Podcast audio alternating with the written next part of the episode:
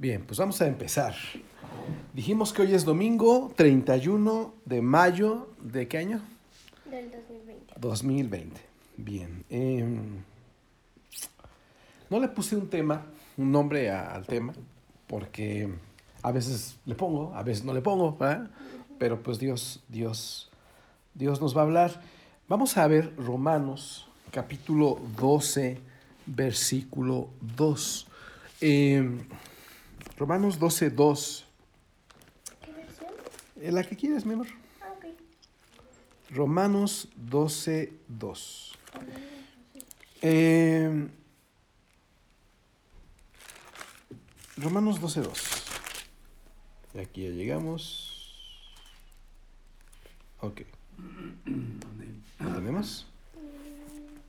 Bueno, Sí. De todas maneras, acuérdate y vamos a, que vamos a mandar las citas por WhatsApp para que las podamos estudiar en la semana. Sí, sí, sí. ¿Sí? Bien, Romanos 12.2, ¿lo tenemos? ¿Sí? Dice así. em, no se amolden al mundo actual, sino sean transformados mediante la renovación de su mente. Así podrán comprobar cuál es la voluntad de Dios, buena, agradable y perfecta, ¿verdad? Ahí nos dice que la voluntad de Dios tiene tres características, que es buena, que es agradable y es perfecta. Sin embargo, muchos, muchos, muchos no pueden hacer la voluntad de Dios, no quieren hacer la voluntad de Dios, aunque la Biblia es clara. Eh, a diferencia de mi voluntad, vamos a ponerle en lugar de voluntad, vamos a ponerle lo que Dios quiere. Entonces vamos a ponerle así, lo que, pa- para entenderlo mejor. Lo que Dios quiere es bueno. Lo que Dios quiere hacer es agradable y lo que Dios quiere hacer es perfecto. Pero lo que yo quiero hacer o mi voluntad no tiene las mismas características. Lo que yo hago no es, no es bueno, no es agradable y obviamente no es perfecto. Ahora, si la palabra de Dios nos enseña cómo es su voluntad, cómo ¿cómo nos explicamos que la gente no la quiere hacer? ¿Verdad? Si sabemos que su voluntad es buena, agradable y perfecta, ¿por qué la gente no quiere o por qué no queremos hacer la voluntad de Dios? La respuesta está en una palabra, en este versículo que acabamos de leer. Dice, eh, bueno, hay una frase, esta versión dice un poquito diferente, dice que no nos adaptemos al mundo actual, o sea, no pensemos como piensan todos. Dice que transformémonos mediante la renovación de la mente. Quiere decir que si cambiamos, que cambiemos nuestra manera de pensar, ¿verdad? Y aquí dice, así podrán comprobar. Tu versión, Ticho, dice, ¿cómo dice esa versión? No os conforméis a este siglo, sino transformaos por, nues- por medio de la renovación de nuestro entendimiento, para que comprobéis cuál es la buena voluntad de Dios, agradable y perfecta. Amén. Dice ahí, para que yo pueda entender cómo es la voluntad de Dios, debo de cambiar mi manera de pensar. Sí, dices, dice, cambia tu manera de pensar para que entiendas cómo es la voluntad de Dios.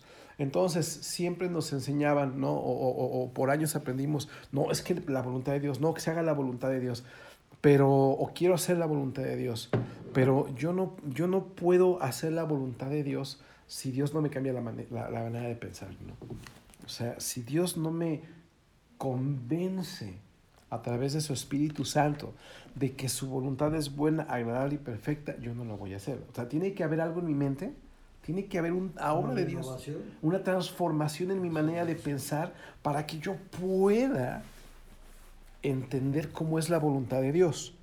Ojo, eh, Mateo 7:21, no lo busquemos, dice que si no hacemos la voluntad de Dios, no vamos a poder entrar al reino de Dios. Entonces, ya son dos citas. Dice, la voluntad es buena, es agradable, es perfecta de Dios.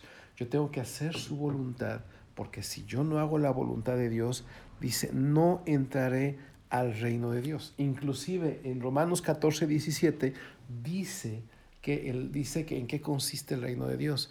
Dice, ¿Te acuerdas, dicho que lo aprendíamos mucho antes, que decía eh, que el reino de Dios no consiste en comida ni bebida, sino en justicia, gozo y paz Ah, en el Espíritu. El reino de Dios consiste en eso.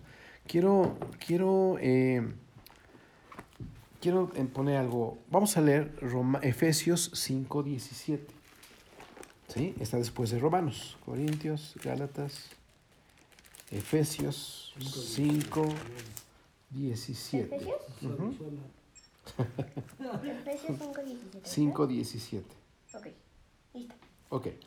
Va- nada más antes de leerla, quiero, quiero, quiero enfatizar una cosa. Eh, pasamos mucho tiempo tratando de hacer la voluntad de Dios. Pasamos muchos años frustrados porque acabamos haciendo nuestra voluntad y cosechamos los resultados de hacer nuestra voluntad. Satanás usa eso a la perfección para condenarnos, para acusarnos, porque nos dice con toda razón que somos rebeldes, que somos necios, que somos desobedientes. Y, y es bien difícil. Pero lo que la Biblia dice realmente es que antes de meterme en las situaciones de obedecer a Dios, yo debo de cambiar mi manera de pensar, debo de pensar diferente, debe de haber una transformación en mi mente. Quiere decir que el uno, el, prim- el paso número uno es, Señor, cambia mi manera de pensar. Si yo oro y le digo a Dios, Señor, ayúdame a hacer tu voluntad, me estoy brincando un paso. El primer paso que tengo que entender es, Señor, cambia mi manera de pensar. para poder entender tu voluntad. Eh, cuando tú eh, cambias tu manera de pensar, volteas a ver la voluntad de Dios con otra cabeza, ¿no? Y dices, no, yo para qué hago lo que yo quiero, si lo que me conviene es hacer lo que Él dice, porque lo que Él dice es bueno, agradable y perfecto. Y ese cambio es, se ve en, en uno, ¿verdad? Por ejemplo. No, sí, no, Este, adelante. eh, le- yo antes veía a mi hermana eh, Susana, que ahorita estoy, eh, Dios la, la ha puesto mucho en mi mente, en mi corazón para orar por Sí, ella. sí. Entonces la, este, la veo y, y en vez de, ay, sí, hay que la aguante su madre, yo le decía algo, pero ahora no, ahora, ahora como que me da ternura mi hermana, Exactamente. pobrecita, porque Exactamente. híjole, este, pues no es fácil para ella, yo sé que sufre ver a su hijo con su actitud, ¿no? Exactamente. exactamente. Es un cambio de mi mente, ¿no? Ya piensas diferente en, en- en relación a la persona, ¿no? Antes ya, antes no pensaba así. Ya no la juzgas, ahora la entiendes. Ah, Hay un cambio, ¿no? amén. Por eso, insisto, si, si todos nos empezamos a pelear por hacer la voluntad de Dios sin, sin cambiar nuestra manera de pensar, sin switcharnos, como dicen, no podremos hacerlo, no podremos, ni siquiera se nos antojaría hacer la voluntad de Dios. Pero cuando cambia nuestra manera de pensar, se nos empieza a antojar hacer lo que Él dice, porque ahora nos empieza a hacer sentido porque dices que es bueno. Lo que Dios dice es bueno. Lo que Dios quiere es agradable y seguramente es perfecto. Ahora, Efesios 5, eh, 5, 15, ¿dónde te digo? Mm, mm, bueno, ¿No era des- 5, 17? 17, gracias. Romanos 5, Efesios 5, 17 dice, vamos a leerlo, ¿cómo, cómo una persona que le cambió el chip, que se cambió su manera de pensar, vive? Dice el 17, por tanto, no sean insensatos, sino entiendan cuál es la voluntad del Señor. No se emborrachen con vino, que lleva al desenfreno. Al contrario, sean llenos del Espíritu. Dice, anímense unos a otros con salmos, himnos y canciones espirituales. Canten y alaben al Señor con el corazón, dando siempre gracias a Dios el Padre por todo, en el nombre de nuestro Señor Jesucristo. Esta cita es como una coladera, donde si metemos nuestra mente en esa cita se va a quedar todo lo que estorba. Ejemplo, número uno, el 17 dice, no seas insensato, entiende cuál es la voluntad del Señor. En otras palabras, abre una Biblia, ve a la iglesia, pon una predicación, o sea, haz el esfuerzo para empaparte un poquito más cada vez de la Biblia, Porque en la Biblia está la presencia de Dios, la palabra de Dios. Entonces, si yo soy una persona que, no, como nos ha pasado, que no leemos la Biblia, no vamos a entender. Entonces, tiene que cambiar nuestra manera de pensar y tenemos que decir, ¿sabes qué? Necesito empezar a abrir más la Biblia, necesito empezar a estudiarla más, porque Dios me dice que no sea un insensato, sino que debo entender qué es lo que Dios quiere. Y eso está en la Biblia. Número dos, no se emborrachen con vino, ¿no? Está, no está diciendo que no tomes una cervecita, no está diciendo que no disfrutes un buen vino. O sea, no te embriagues. No te no pongas pierdas. hasta las manitas como placa de tráiler, ¿no? De doble carga, de doble cabina. o sea, no hasta atrás, sino hasta, hasta- hasta- hasta atrás, ¿no? La Reina Valera dice, no lo hagas porque, dice, aquí dice, porque eso te lleva al desenfreno. La Reina Valera dice, porque hay disolución. Hay di- esos disolución es un soluble. Un, disolución viene de disoluto. De, eh, o más bien, la palabra en la que estoy pensando es un soluto, un soluble. Eh, eh, algo soluble es algo que es algo que disuelve las cosas, pero que no es disuelto por nada, ¿me entiendes? O sea, el, el exceso de alcohol disuelve las cosas. Disuelve las familias, disuelve la salud, disuelve los trabajos, disuelve los negocios, disuelve las buenas intenciones, ¿verdad? Menos los problemas. O sea, entonces, eh, esto de soluto, soluto, soluble, todo eso, hay que buscar, yo lo busqué en internet y me, me llamó mucho la atención que, que es, algo, es algo que disuelve todo, pero no es disuelto por nada, ¿me entiendes? Entonces, por eso, entonces, vuelve a darte una oportunidad de cambiar tu manera de pensar, ¿no? Y te dice, ¿sabes qué? Si voy ahí con mi primo Juancho y mi primo y el tío Chencho, ¿verdad? Que parece que les regalan el chupirul porque siempre tienen, ¿cómo le dicen? Siempre tienen munición en el parque. ¿no? Su reserva, sí. Siempre sí, tienen sus reservas, siempre tienen parque, ¿no? Entonces, eh, Ya tengo ahí una de Bacardí de litro y tengo otra de eh, dice una patita de elefante, me acuerdo que Sí, decían. sí. Digo, me, me platicaron, yo nunca las vi. Eso. Ajá, entonces dice, dice aquí, y- y dice esta versión, lo cual lleva al desenfreno. Pues, ¿cómo te vas a parar si ya vas pero bien tendido, no? Y, y dice, al contrario, sé lleno del Espíritu Santo. O sea, me esfuerzo en emborracharme, en, en- en llegar a mi casa, que no supe ni cómo llegué, pero tiene que cambiar mi manera de pensar y tengo que decir, no, me tengo que llenarme del Espíritu. ¿Y cómo me lleno del Espíritu? Bueno, pues debo de, de apostarle y, y, y- invertirle en mi relación con Dios y pedirle que me llene cada día más de Él, ¿no?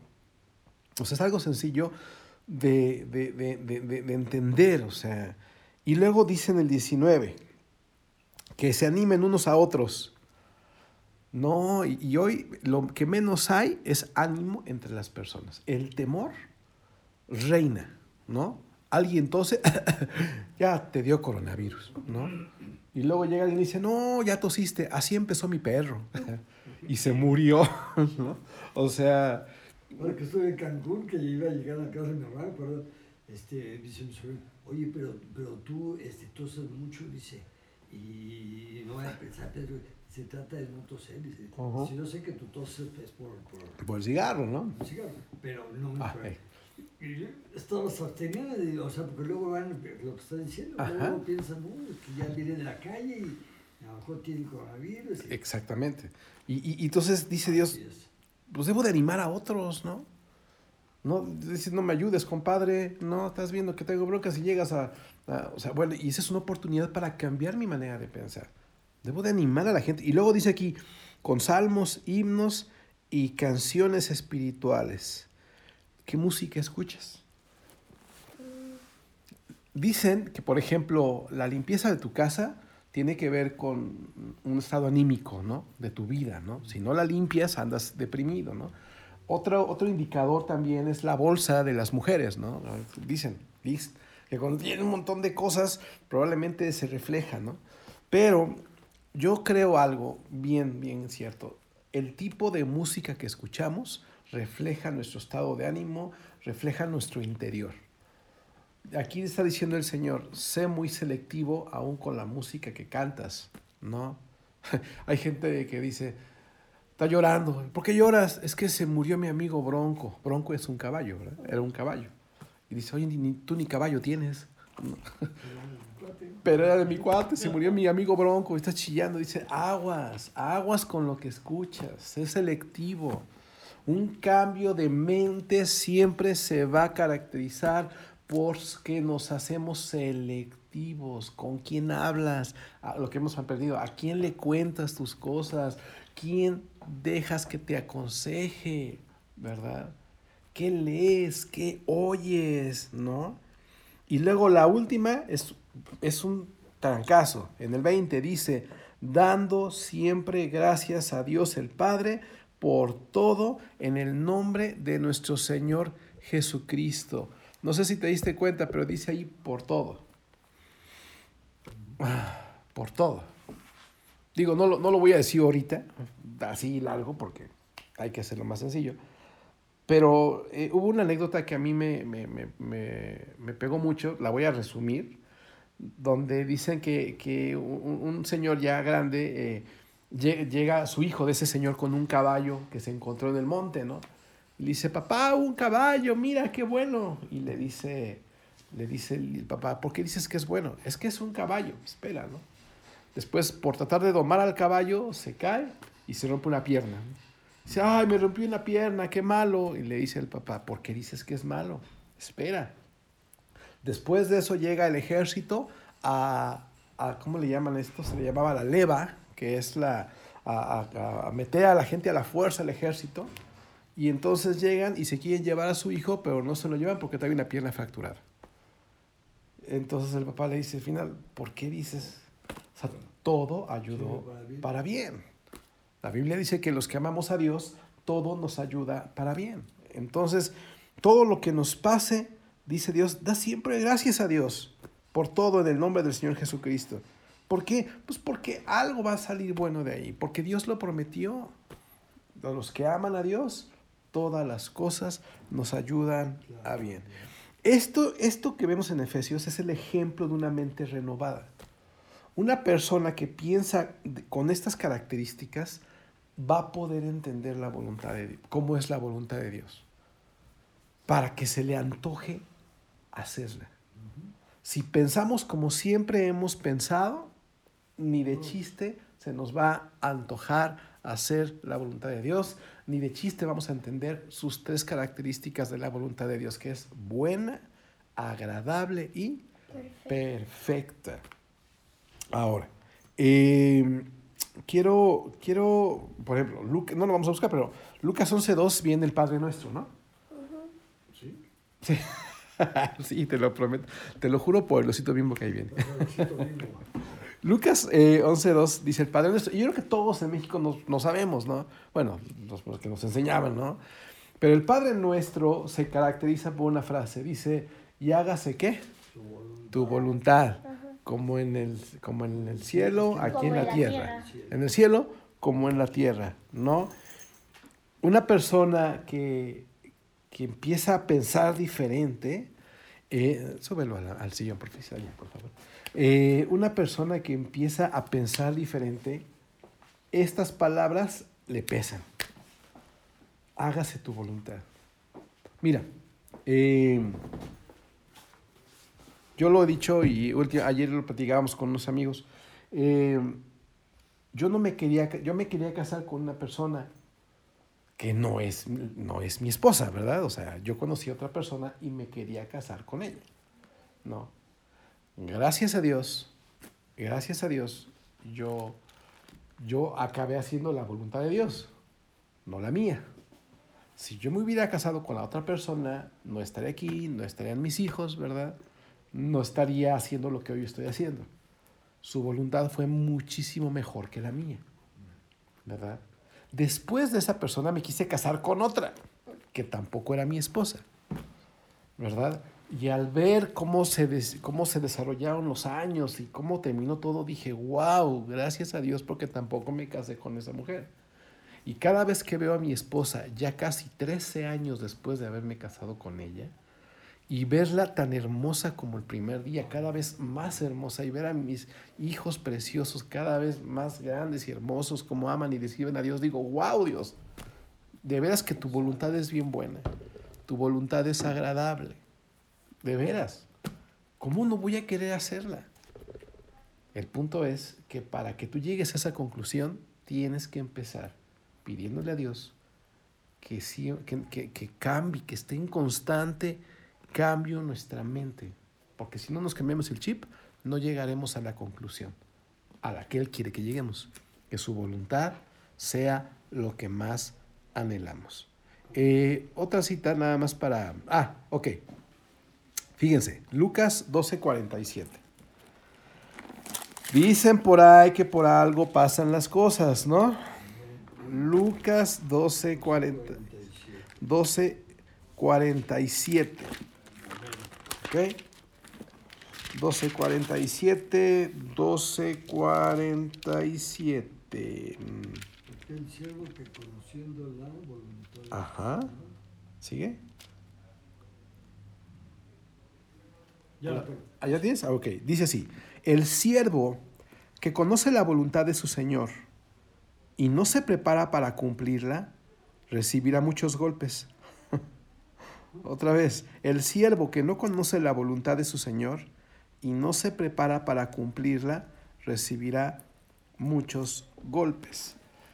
Ojo, esta es una enseñanza de vida, ¿no? La persona que no conoce la voluntad de Dios y dice, y no se prepara, quiere decir que no investiga, no, no sabe por qué, dice, recibirá muchos golpes. La vida le va a dar hasta por abajo de la lengua. Fracaso y fracaso y fracaso. Y fracaso y fracaso.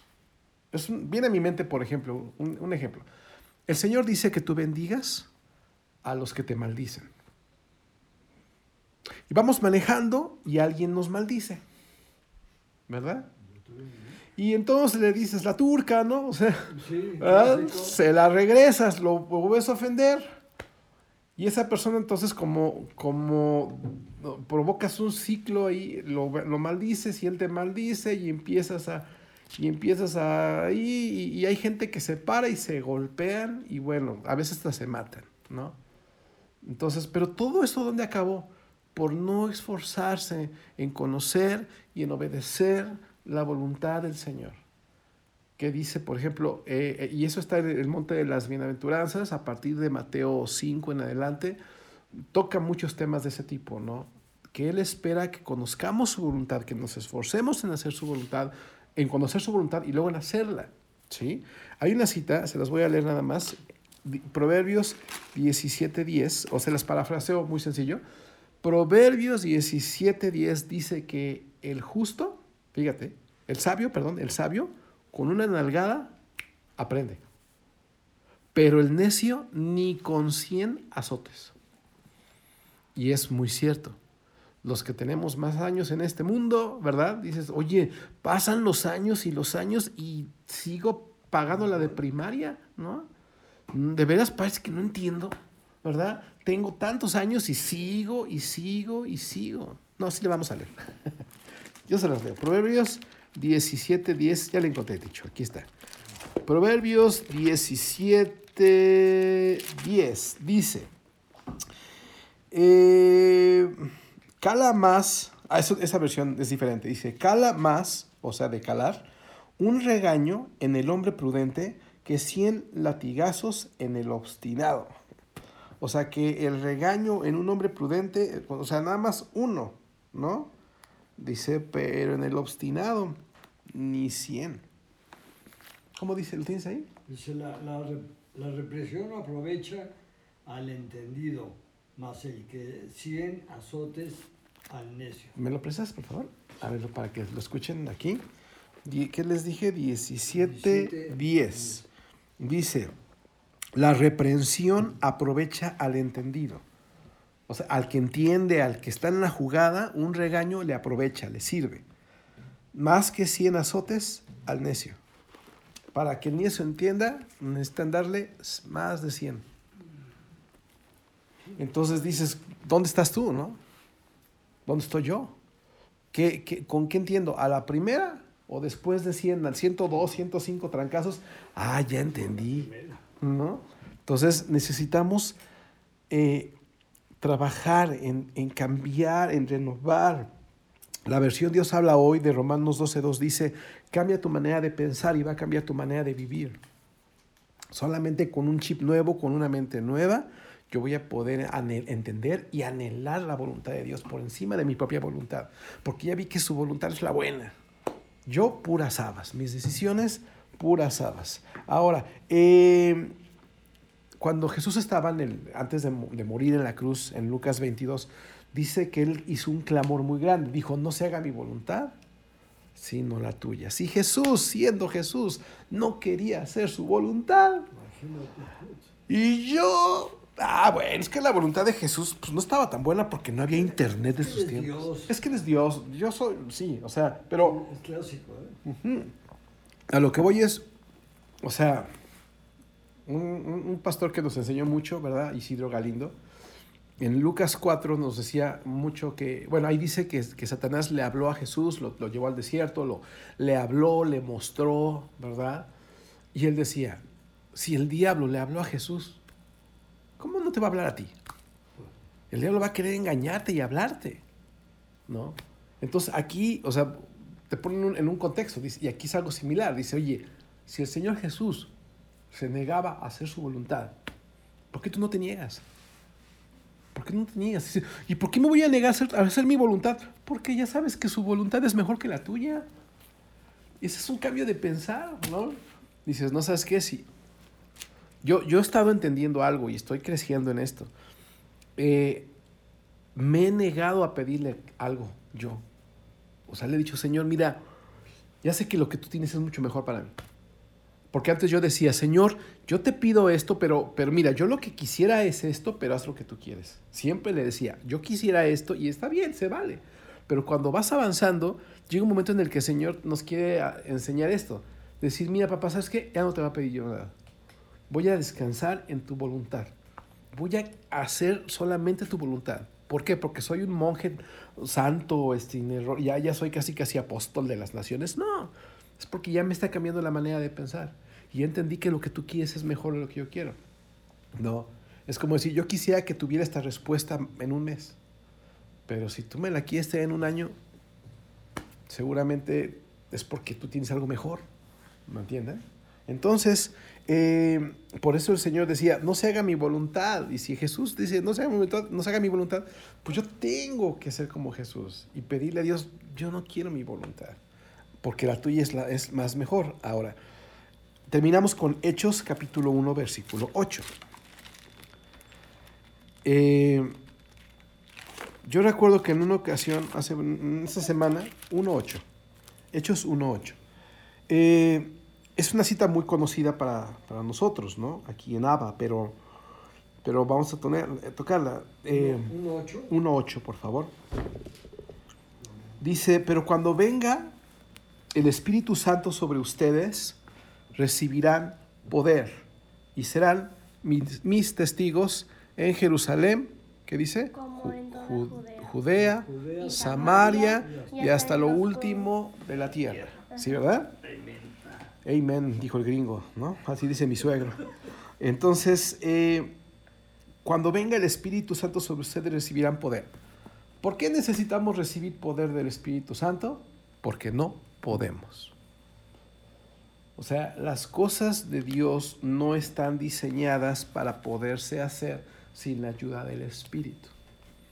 Si estamos hablando que la voluntad de Dios es mejor que la mía, pero para poderlo entender, creer y, cambiar mi voluntad por la de Él, yo necesito cambiar mi manera de pensar.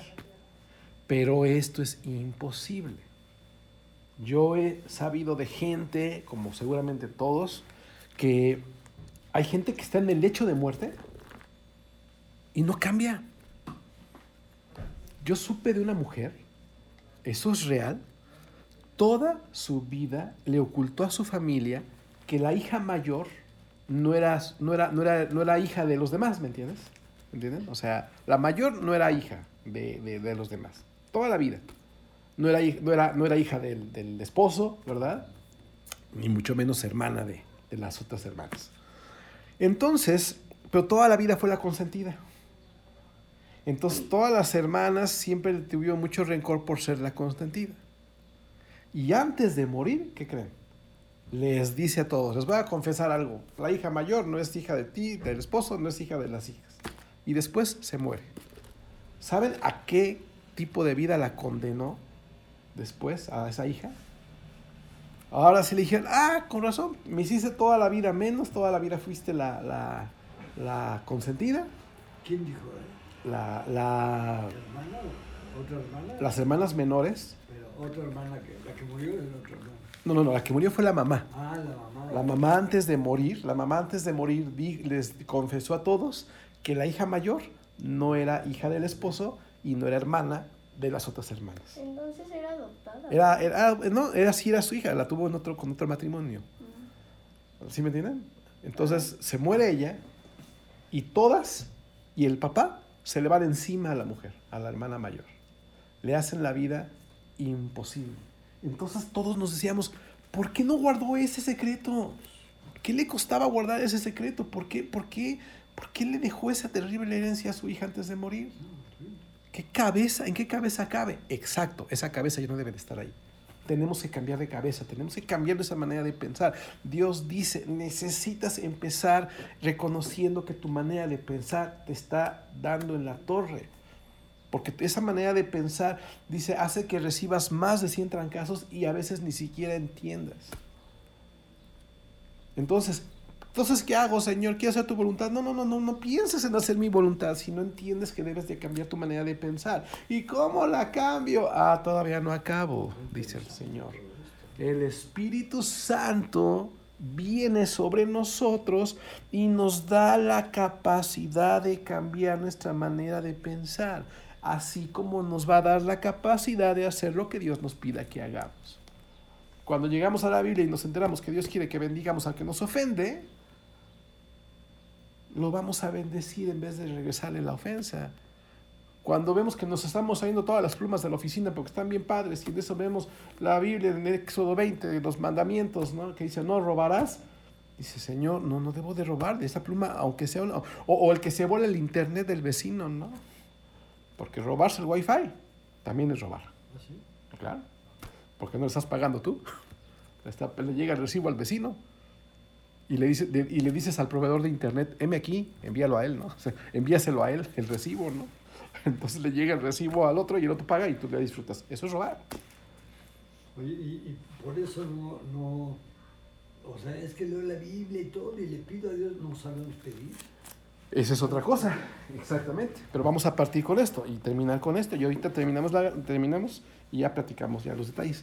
Pero eh, cuando, cuando entendemos que las cosas de Dios, las cosas que nos manda Dios, las cosas que nos manda Jesús, eh, no están diseñadas para que el hombre las pueda cumplir por sí solo. El hombre, nosotros necesitamos al Espíritu Santo, porque no podemos. Eh, si vemos la Biblia, eh, eh, en los evangelios, los doce discípulos eran unos, pero después de que llegó el Espíritu Santo en, Exo- en, en Hebre- en Hechos, esos doce eran irreconocibles, eran otras personas. ¿Por qué eran otras personas si, si eran los mismos discípulos de los evangelios? Porque llegó el Espíritu Santo y les dio una capacidad que no tenían. Y, y obviamente, entre todo lo que hizo, empezó cambiando su manera de pensar. Porque dice la Biblia, empezamos leyendo y terminamos con la misma, Romanos 12.2, dice, no te conformes a este mundo, no, te, no tomes la forma de este mundo. O sea, es bien fácil pensar como todos piensan. Dice, cambia tu manera de pensar porque estás pensando como todos. ¿Me entiendes? O sea, sales lleno de temor, ¿no? Salimos todos llenos de temor. A mí me asombra ver gente arriba de su coche con los vídeos arriba y con cubrebocas. ¿No? Dices, espérame, o sea, sí entiendo que seas cuidadoso, entiendo que traigas tu cubrebocas, entiendo la sana distancia, entiendo que te laves bien las manos después de llegar a tu casa o que traigas un gel antibacterial, eso lo entiendo, lo comprendo. Pero ya la gente vive en un terror, ¿no? Entonces la gente vive en un terror y la gente ya tiene una forma. Y Dios dice, no puedes ser como la gente. Necesitas cambiar tu manera de pensar. Por eso vimos todas las citas ahorita donde nos dan oportunidad de pensar diferente.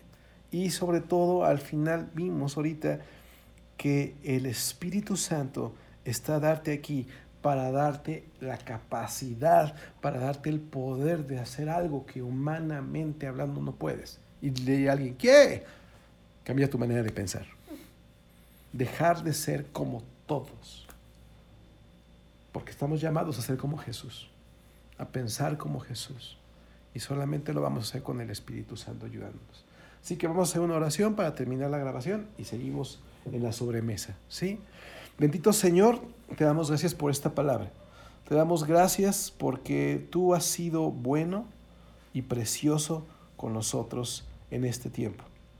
Porque ni todas las necesidades, carencias juntas han logrado alejarnos de tus manos.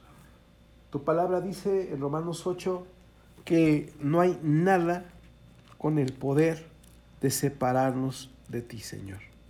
Nada, nada nos puede separar de ti, Señor. Tu palabra lo dice y gracias porque todo lo que ha pasado nos lo ha confirmado una y otra vez, Señor.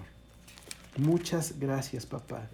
Tu palabra dice que ni la muerte ni la vida, nada, Señor, nos, ha, nos podrá separar de ti, Señor. Muchas gracias, papá. Tu palabra dice en, 8:37, en Romanos 8:37, Señor, sin embargo, en todo eso somos más que vencedores por medio de aquel que nos amó, pues estoy convencido de que ni la muerte, ni la vida, ni los ángeles, ni los demonios, ni lo presente, ni lo que va a venir, ni los poderes, ni lo alto, ni lo profundo, ni ninguna, ninguna otra cosa creada podrá apartarnos del amor de Dios en Cristo Jesús, que nos ha manifestado en Cristo Jesús, Señor. Y estamos convencidos de esto. Una persona que cambia su manera de pensar se convence de estas cosas. No se convence de que todo va a estar peor. Se convence de que nada de lo que está pasando y nada de lo que va a pasar tendrá la capacidad de separarnos del amor de Dios que Él nos ha manifestado a través de su Hijo Jesús. En todas estas cosas somos más que vencedores, Señor. Te damos gracias por esta palabra. Ponemos en tus manos esta semana. Cada día de la semana declaramos que tú nos vas a cuidar. Declaramos lo que tú nos has prometido, que estarías con nosotros hasta el fin, dice tu palabra. Por eso declaramos tu palabra, Señor. Gracias Espíritu Santo porque estarás con nosotros, ayudándonos, ayudándonos, Señor, cada día hasta que estemos contigo. Y cuando nos vayamos al cielo contigo, gracias Espíritu hermoso, porque te vas a quedar con nuestros hijos, porque te vas a quedar con nuestros nietos, porque tu palabra dice que a los que te creen, tú les visitarás hasta mil generaciones. Gracias Padre, en el nombre de Jesús y de tu Espíritu Santo. Amén.